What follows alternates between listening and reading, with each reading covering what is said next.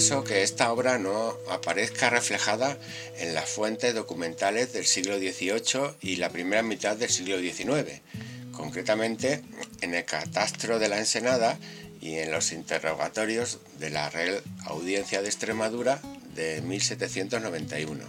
Tampoco en los diccionarios posteriores de Miñano y Madoz. Esto nos hace pensar que su construcción fue llevada a cabo en la segunda mitad del siglo XIX. Sin embargo, es muy probable que antes existiera algún tipo de vado o de estructura que facilitase el paso de una orilla a otra.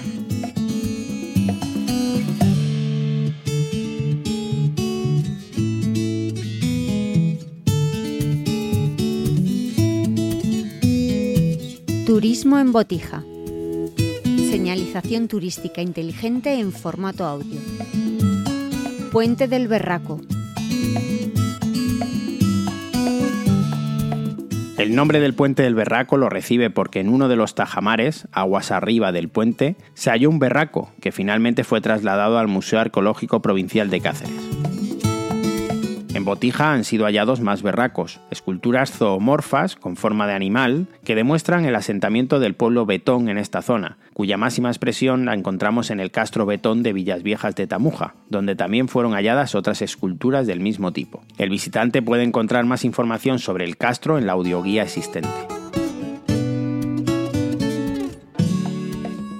Este es el tercer puente sobre el río Tamuja. Posee arcos ejecutados con ladrillo cerámico, macizo y tosco, y toda la obra está construida con mampostería de pizarra y restos de sillería granítica procedente de otras construcciones.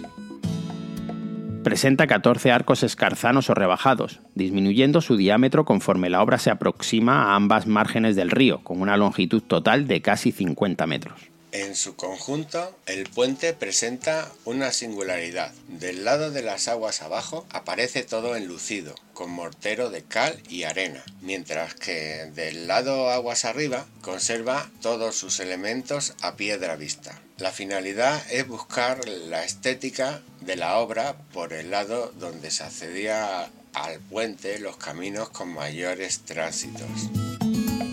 En ambos márgenes del puente se conservan los accesos a vías camineras, esto es, zonas que se acondicionaban para el giro de carruajes y que aún hoy son visibles. En cuanto a las protecciones del puente, las pilastras centrales en el lado de aguas arriba se protegen con 13 tajamares triangulares de sillería granítica, colmatados por un sombrerete de mampostería en pizarra que emula el casco invertido de un barco. La construcción de las pilastras es muy similar a las del puente del León, utilizando la sillería granítica y la pizarra, ambas piedras muy abundantes en la zona. Del otro lado, aguas abajo, se detecta claramente que la obra se ejecutó en dos fases. En una primera se ejecutaron los encepados, pilastras graníticas apoyadas en arcos de ladrillo y rellenos los tímpanos hasta el nivel de la calzada. En la segunda fase se ejecutaron los pretiles de ambas márgenes y la pavimentación de la calzada, Precisamente esta calzada sobre el puente, aunque presenta un buen estado de conservación, ha perdido esa fina capa de canto rodado que la embellecía y que servía de drenaje para la propia calzada, que se efectuaba a dos aguas.